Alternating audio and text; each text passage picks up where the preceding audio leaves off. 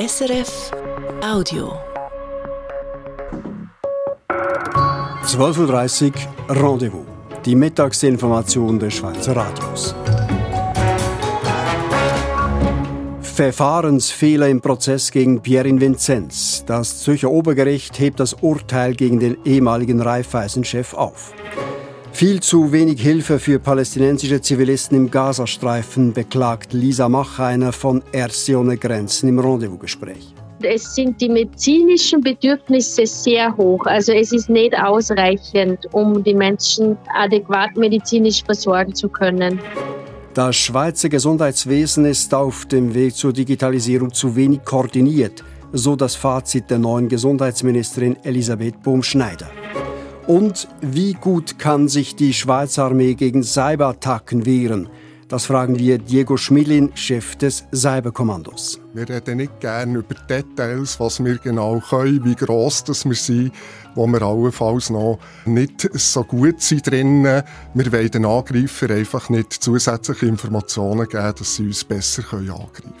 Schmidlin ist Gast im Tagesgespräch um 13 Uhr. Für die Sendung verantwortlich ist Franco Arnold. Im Studio heute Mittag ist Daniel Hofer. Für den früheren Raiffeisenchef Pierin Vinzenz ist heute ein guter Tag. Das Zürcher Obergericht hat das Urteil der ersten Instanz aufgehoben. Das Bezirksgericht hatte Vinzenz und vier Geschäftspartner vor zwei Jahren zu teils mehrjährigen Freiheitsstrafen verurteilt, unter anderem wegen Betrugs und mehrfacher Veruntreuung. Nun ist dieses Urteil aufgehoben worden wegen Verfahrensfehler, sagt das Obergericht fragen Sven Zaug von unserer Wirtschaftsredaktion. Und um welche Verfahrensfehler geht es da konkret? Nun, diese Verfahrensfehler begangen hat die Staatsanwaltschaft des Kantons Zürich. Das Obergericht übt schwere Kritik an der Anklageschrift. Diese sprenge mit ihrem Detaillierungsgrad den gesetzlich vorgeschriebenen Rahmen bei weitem. Sie sei teilweise ausschweifend. Konkret die 356 Seiten dicke Anklageschrift enthalte regelmäßig nicht relevante Ergebnisse. Die Delikte blieben unbestimmt deshalb. Wie das Obergericht weiterschreibt, macht dies den, äh, dies den Angeklagten unmöglich, dem Schriftstück zu entnehmen, wie die Anklage eigentlich lautet. Das Verdikt, die Anklageschrift genügt der Strafprozessordnung nicht. Und das Obergericht sieht noch weitere Mängel, so sei einem französischsprachigen Angeklagten die Anklage vor der Hauptverhandlung nicht übersetzt worden, obwohl er dies mehrfach gefordert habe. Hat sich das Obergericht auch zum Inhalt des Urteils des Bezirksgerichts geäußert, also zur mutmaßlichen Schuld von Pierre Vinzenz? Nein, dazu hat sich das Obergericht nicht geäußert. Wir müssen hier ganz klar festhalten, Pierin Vinzenz und die anderen Angeklagten, darunter auch sein Partner Beat Stocker, wurden heute nicht freigesprochen. Das Obergericht hat sich also nicht inhaltlich geäußert. Es handelt sich um einen sogenannten Rückweisungsbeschluss wegen Verfahrensfehlern. Das Gericht betont, dass sich dieser Beschluss nicht zur Frage von Schuld oder Unschuld äußert. Pierin Vinzenz war ja 2022 erstinstanzlich vom Bezirksgericht Zürich zu einer Gefängnisstrafe von drei Jahren und neun Monaten verurteilt worden auch mehrere seiner Geschäftspartner wurden Strafen auferlegt. Das Bezirksgericht hatte es als erwiesen erachtet, dass Vinzenz und sein Partner Bert Stocker sich des Betrugs und der ungetreuen Geschäftsbesorgung schuldig gemacht hätten. Ja, wie geht es jetzt weiter? Muss die Staatsanwaltschaft das ganze Verfahren neu beginnen und es kommt zu einem neuen Prozess? Für die Staatsanwaltschaft Zürich bedeutet dies zurück auf Feld 1. Das ist eine empfindliche Niederlage für die Staatsanwaltschaft.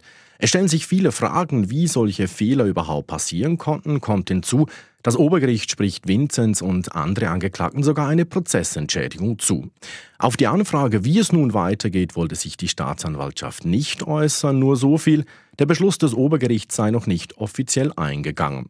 Es ist aber davon auszugehen, dass die Staatsanwaltschaft erneut Anklage inheben wird beim Bezirksgericht Zürich, dann muss der Fall Vinzenz erneut verhandelt werden.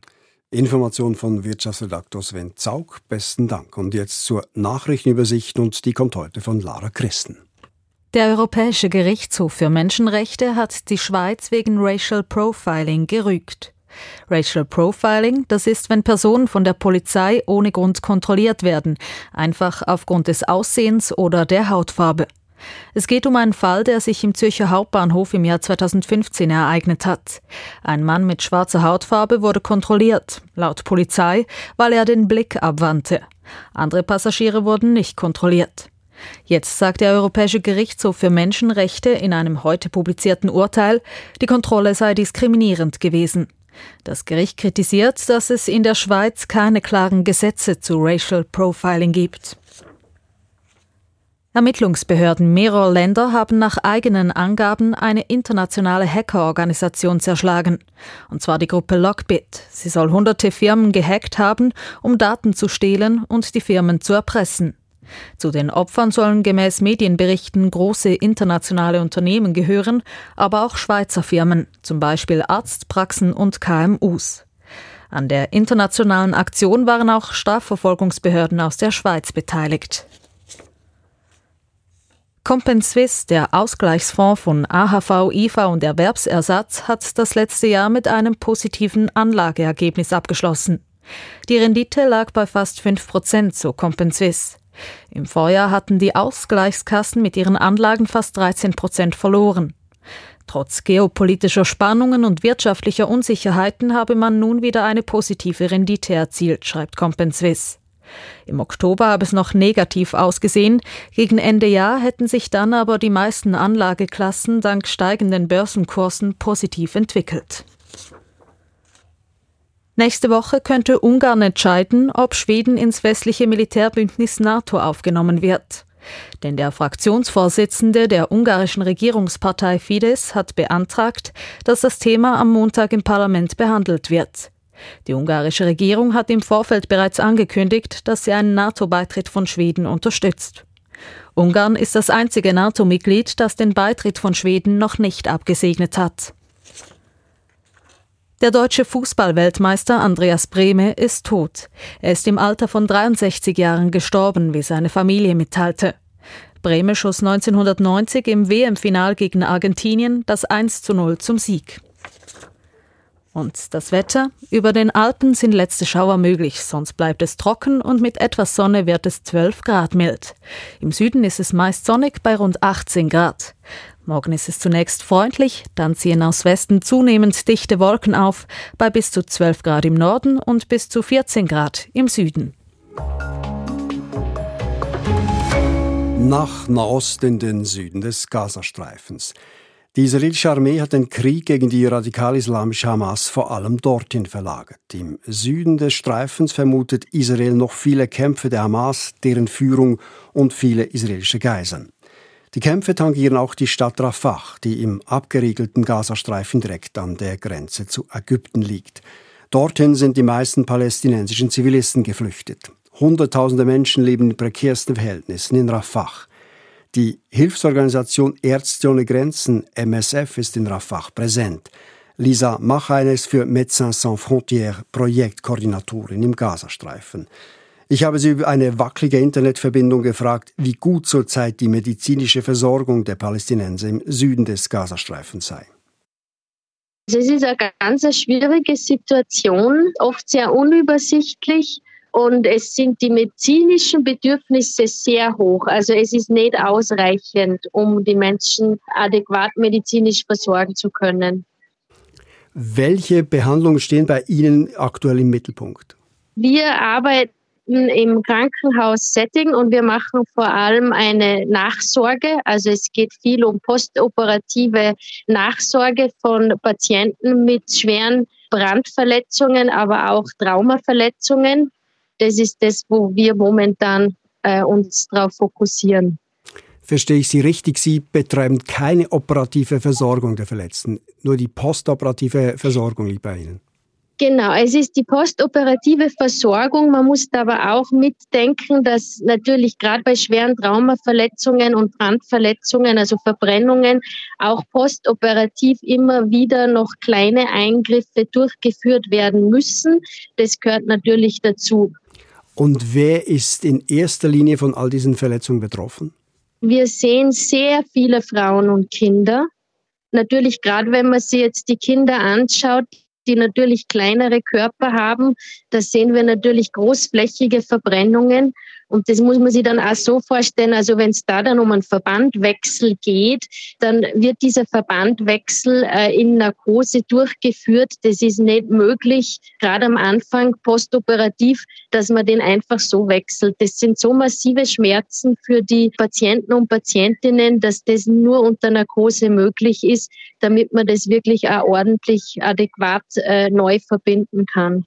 Sie reden von Narkosemitteln, von Narkose. Man liest immer wieder davon, dass im Gazastreifen Menschen ohne Narkose operiert werden müssen. Können Sie das bestätigen?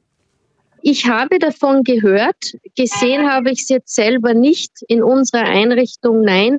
Man kriegt aber immer wieder Berichte, gerade aus schwer zugänglichen Gebieten im Norden, dass das der Fall ist. Welche Medikamente brauchen Sie zurzeit am dringendsten, um Ihre Arbeit durchführen zu können? Das sind äh, eine ganze Reihe. Man muss sich vorstellen, dass das System, das Gesundheitssystem ist kollabiert. Also wir reden da jetzt nicht nur über die Versorgung von Kriegsverwundeten, sondern auch alles, was eine medizinische Basisversorgung betrifft. Die Menschen sind natürlich krank oder auch ganz oder werden natürlich nach wie vor krank, gerade wenn man sieht, es leben Hunderttausende von Menschen in Notunterkünften, die sie irgendwie selber äh, zusammenbauen mit Plastikplanen, weil es gibt nicht genug Zelte. Äh, das heißt, da sieht man, Menschen sind krank, es ist Winter, aber was auch dazu kommt, sind die ganzen chronischen Erkrankungen, für die es auch immer weniger Medikamente gibt. Es gibt auch hier Menschen nach wie vor mit Diabetes, Menschen nach wie vor mit Bluthochdruck. Also es mangelt einfach an allem. Das heißt, Sie bekommen zu wenig Nachschub an Medikamenten Medikamenten an medizinischer Grundversorgung von außen, von außerhalb des Gazastreifens? Wir sprechen jetzt da wirklich auch mit anderen äh, Organisationen. Es kommt zu wenig rein. Es ist nicht genug für die Bedürfnisse, die wir vor Ort sehen. Es ist wahnsinnig schwierig, dass Nachschub reinkommt. Das ist wie ein Tropfen. Das tröpfelt vor sich hin. Und was man aber bräuchte, ist ein, ein Wasserstrahl, jemand, der den Hahn aufdreht, damit einfach die Hilfsgüter reinkommen können. Wie verhalten sich eigentlich die Kriegsparteien Israel und die Hamas Ihnen gegenüber bei Ihrer Arbeit? Wir arbeiten als medizinische Hilfsorganisation hier, wie wir es auch in vielen anderen Ländern machen. Und das ist unser Mandat. Für das sind wir bekannt und das funktioniert hier wie auch in anderen Ländern. Werden Sie denn bei Ihrem Mandat behindert von den beiden Kriegsparteien? Wenn man sieht, wie auch Krankenhäuser angegriffen werden, ist es natürlich problematisch. Jetzt im Süden von Rafah, in dem Krankenhaus, wo wir jetzt derzeit tätig sind, können wir arbeiten, aber andere Krankenhäuser haben, wir sind zum siebten oder achten Mal von Krankenhaus zu Krankenhaus immer weiter auf der Suche nach einer Möglichkeit, dass wir die Zugang zur Gesundheitsversorgung offen halten. Jeden Tag kann sich die Situation ändern.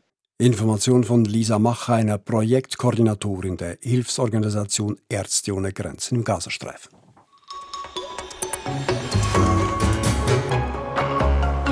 So geht es weiter bei uns. Die EU-Kommission wirft der Slowakei vor, sie diskriminiere die Minderheit der Roma. Wie sieht diese Benachteiligung im Alltag aus? Unsere Reportage aus Kosice. Und gibt es in Bern bald keine kommerzielle Plakatwerbung mehr? Diese sei klimaschädigend, findet die linksgrüne Mehrheit im Stadtparlament. Der Stadt würden Millioneneinnahmen entgehen. Die Kontroverse kurz vor eins.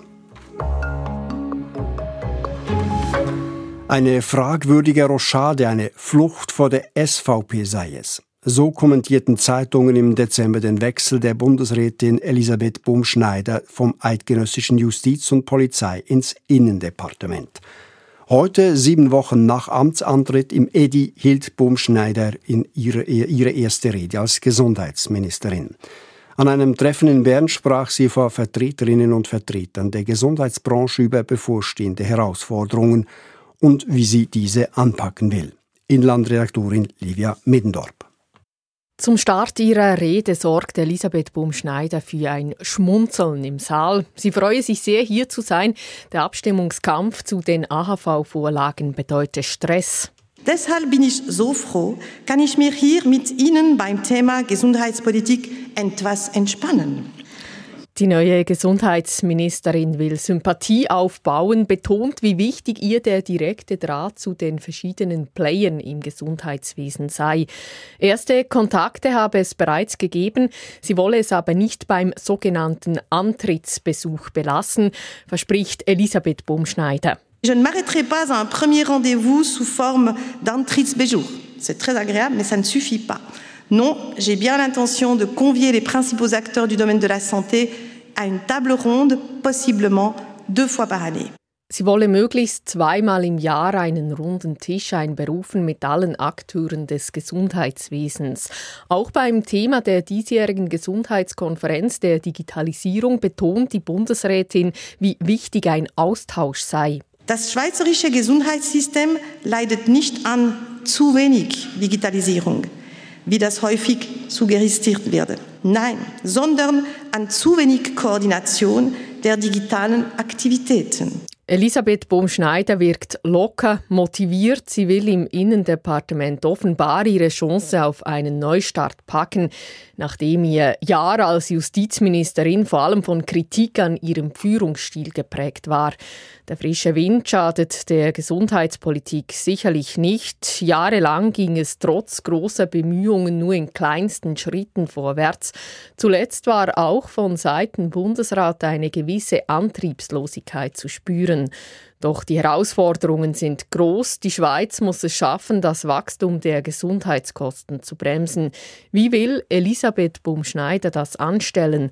Sie pocht auch hier auf mehr Dialog und Kompromissbereitschaft. Wir brauchen deshalb mehr Konsenskultur in der Gesundheitspolitik. Konkrete Vorschläge und dann auch Zugeständnisse von allen Seiten sind nötig. Konsens suchen, den Austausch fördern, Kompromisse eingehen, all das passt zu Elisabeth Bohm-Schneider. Diese Handschrift will sie nun offenbar ins Gesundheitsdepartement tragen. Ob sie damit mehr erreicht als ihre Vorgänger, bleibt offen. Der Tatbeweis steht noch aus.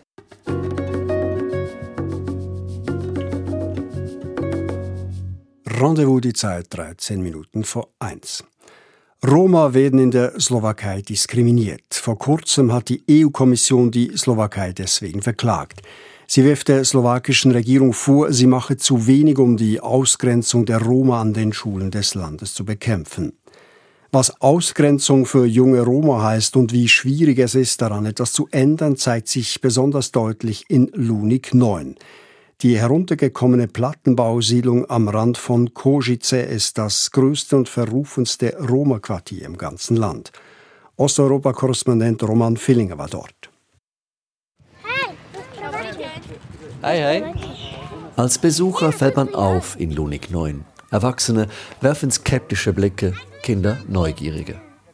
Geplant wurden die Betonriegel am Rand von Košice in den 1970er Jahren. Zweieinhalbtausend Menschen sollten hier leben, Armeeangehörige, Polizisten und Roma. Ein Integrationsprojekt, das gescheitert ist. Heute wohnen mehr als doppelt so viele Menschen hier, alle Roma, ein Drittel Kinder.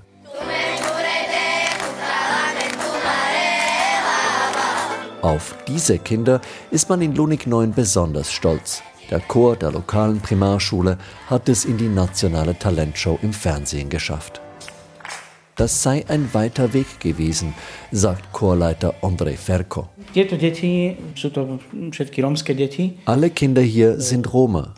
Die gelten zwar als besonders musikalisch, aber die meisten Eltern fördern ihre Kinder nicht. Sie können es nicht. Viele sind arm.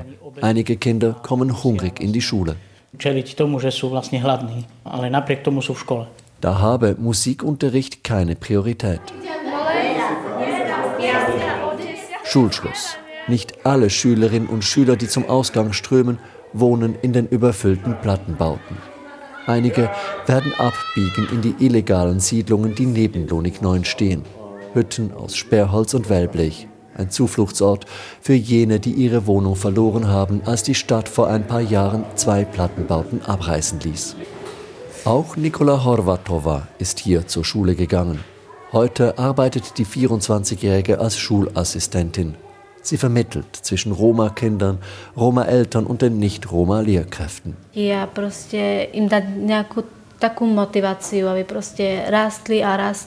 Sie wolle helfen, dass die Schülerinnen dereinst ein besseres Leben hätten, sagt Horvatova, dass sie, anders als ihre Eltern, nicht auf Sozialhilfe angewiesen seien, dass sie lernten, mit Geld umzugehen.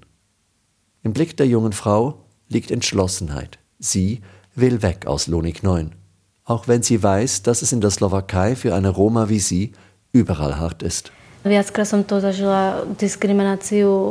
Diskriminierung erlebe ich zum Beispiel, wenn ich einkaufen gehe. Ich kann sicher sein, der Ladendetektiv geht hinter mir her, bis ich an der Kasse bezahlt habe.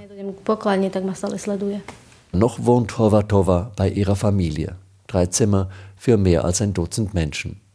Das ist eng. Und doch, das Leben in Lunik 9 sei heute besser als während ihrer Kindheit. Wir hatten kein fließendes Wasser, auch keinen Strom. Jetzt haben wir meist beides. Es hat sich viel verändert in den letzten Jahren. Geht es in Lunik 9 um Verbesserungen, fällt immer der Name Marcel Schanja.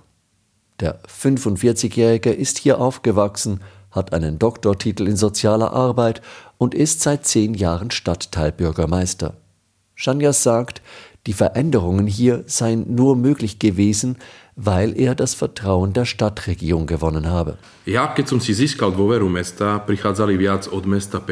Mit dem Vertrauen sei auch mehr Geld ins Quartier geflossen, aus der Stadtkasse und aus Fördertöpfen der Europäischen Union. Damit hat Schanja zunächst Schulden getilgt, Stichwort Vertrauen schaffen. Dann hat er Straßenlaternen und Überwachungskameras installieren lassen, um für mehr Sicherheit zu sorgen. Und der Bürgermeister hat die Bewohner in die Pflicht genommen. Wenn früher einzelne Familien ihre Rechnungen nicht zahlten, wurden Wasser und Strom oft für ganze Blöcke abgestellt. Heute gibt es immer Wasser und Strom, aber nur für jene, die im Voraus bezahlen. Sie kommen zu uns ins Büro und laden ihre Karte auf. Der Betrag wird dann ihrem Wasserzähler in der Wohnung gutgeschrieben. Auch wenn das ganz gut funktioniert, Lunik 9 bleibt ein Problemviertel. Die Arbeitslosigkeit ist hoch, die Armut groß, soziale Durchmischung inexistent. Erst wenn der Stadtteil funktioniere wie andere, sei denkbar, dass auch Nicht-Roma hierher zögen, sagt Bürgermeister Schanja. Der Bürgermeister würde gerne darauf hinarbeiten, aber oft wird er aufgerieben von den vielen persönlichen Anliegen, die an ihn herangetragen werden. Jeden Tag kommt jemand, erzählt mir von seinen Problemen und erwartet, dass ich sie als Bürgermeister alle löse. Das mache ihn oft müde, sagt Shania. Und so hegt sogar der Bürgermeister Pläne, mit seiner Familie dereinst wegzuziehen aus Lunik 9. Die Reportage von Roman Fillinger, der für uns Lunik 9 in Kosice besucht hat. Er ist uns jetzt zugeschaltet. Ja, Roman Fillinger, in dieser Roma-Siedlung hat es in den letzten Jahren durchaus auch Verbesserungen gegeben. Lässt sich das auch für andere Roma-Siedlungen in der Slowakei sagen oder ist Lunik 9 ein Einzelfall? Es gibt schon auch anderswo punktuelle Verbesserungen, aber eine generelle Verbesserung der Lebensumstände der Roma in der Slowakei sehe ich nicht. Man muss allerdings auch sagen, man weiß nicht einmal, wie viele Roma überhaupt in der Slowakei leben. Roma sein ist stigmatisiert in der Slowakei und anderswo in Osteuropa. Und so bezeichnen sich nur rund zwei Prozent der slowakischen Bevölkerung selbst als Roma, auch wenn der tatsächliche Roma-Bevölkerungsanteil wohl eher bei zehn Prozent liegen dürfte. Das wären dann rund eine halbe Million Menschen in der Slowakei. Die Slowakei ist von der EU-Kommission verklagt worden, weil Roma-Kinder nicht genügend Zugang zum Bildungssystem hätten. Auch verschiedene Menschenrechtsorganisationen kritisieren das. Wie ist es zu dieser Ausgrenzung gekommen? Der Ursprung dieser Ausgrenzung liegt in Orten wie Lunik 9, Orte, wo ausschließlich Roma leben, wo es keinerlei gesellschaftliche Durchmischung gibt. Klar sind dann auch in den Schulen alle Kinder Roma. Entstanden sind diese isolierten Siedlungen oft, weil man Roma von anderswo vertrieben hat. In Kosice zum Beispiel hat man schon vor Jahrzehnten illegale Roma-Siedlungen näher am Stadtzentrum geräumt, die Bewohner nach Lunik 9 verdrängt. Gleichzeitig sind mehr und mehr Nicht-Roma oder auch Roma, denen ein gewisser wirtschaftlicher Aufstieg gelungen ist, aus Lunik 9 weggezogen. Und klar ist, äh, in Lonik 9 und auch anderswo, der Staat hat wenig gemacht, um diese Ghettoisierung der Roma zu verhindern. Reagieren die slowakischen Behörden jetzt auf die Kritik der EU-Kommission und der Menschenrechtsorganisationen? Auf nationaler Ebene gibt es wenig Reaktionen, aber man muss auch sagen, vieles, was man versuchen könnte, um den Teufelskreis aus Armut, Isolation und schlechter Bildung zu durchbrechen, müsste auf lokaler Ebene getan werden, zum Beispiel Roma-Kinder in gemischte Schulen integrieren. Und dort auf lokaler Ebene ist das Interesse an Roma-Anliegen oft gering. Das sieht man beispielsweise daran, dass die Slowakei viel EU-Fördergeld, das eigentlich für eine Verbesserung der Lage der Roma gedacht ist, schlicht nicht abholt. Ich habe mir die Frage gestellt, wieso das so ist, und ich habe sie auch Peter Pollack gestellt, dem einzigen slowakischen Roma im Europaparlament, und er meinte, für Lokalpolitiker sei es politisch halt oft schädlich, sich für Roma-Anliegen einzusetzen. Machen Sie das, wird Ihnen vorgeworfen, Sie bevorzugten Roma. Und man muss wohl sagen, solange die Roma abgekapselt in Elendsvierteln wie Lunik 9 leben, interessieren sich viele Slowakinnen und Slowaken schlicht nicht für sie. Informationen von unserem Osteuropa-Korrespondenten Roman Villinger. Besten Dank.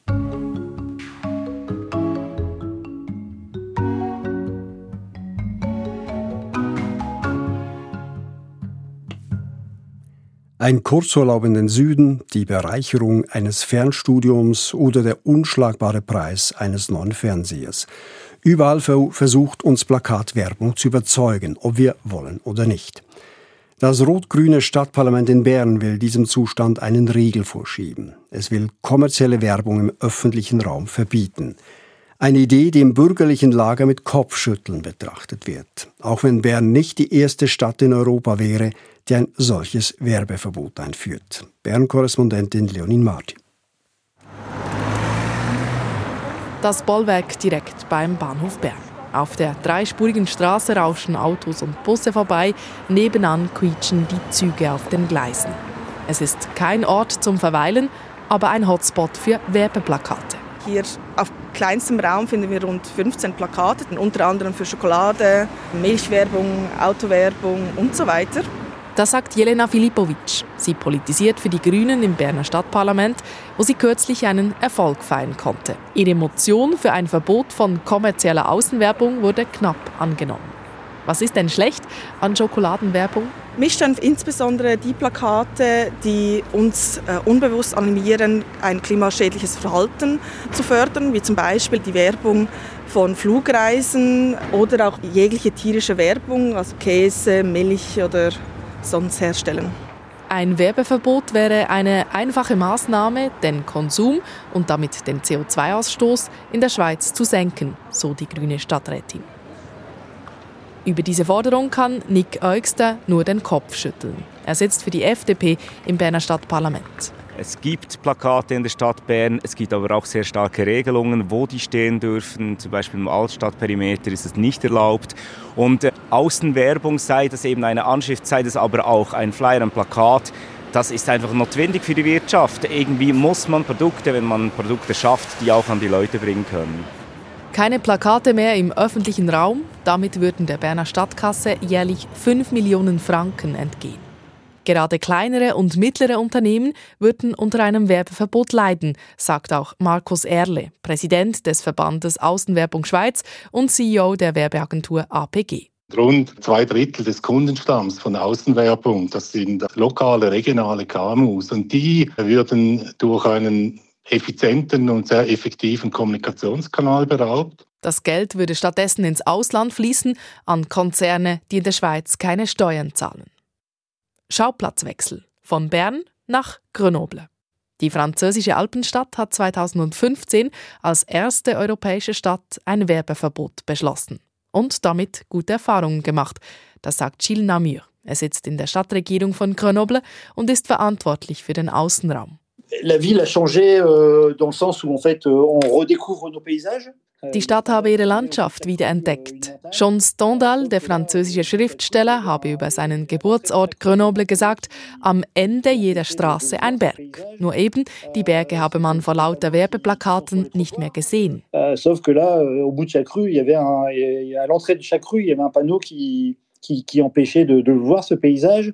Das sei heute wieder anders. Die Stadt habe das Werbeverbot sogar noch verschärft und auf den privaten Raum ausgeweitet. Werbung ist jetzt nur noch an Bus- und Tramhaltestellen erlaubt und auch dort begrenzt.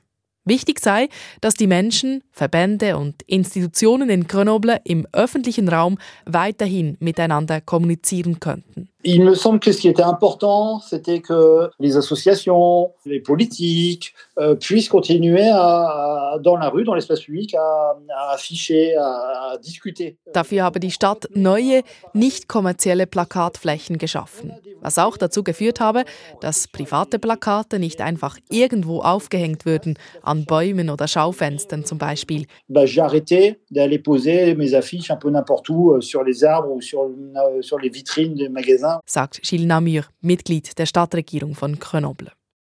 Ob das Beispiel Grenoble in Bern Schule machen wird, ist noch offen. Als nächstes muss die Berner Stadtregierung einen Vorschlag ausarbeiten, wie das gehen könnte. Bern ohne Werbung. Soweit das Rendezvous. Begleitet durch die Sendung hat sie Daniel Hofer. Das war ein Podcast von SRF.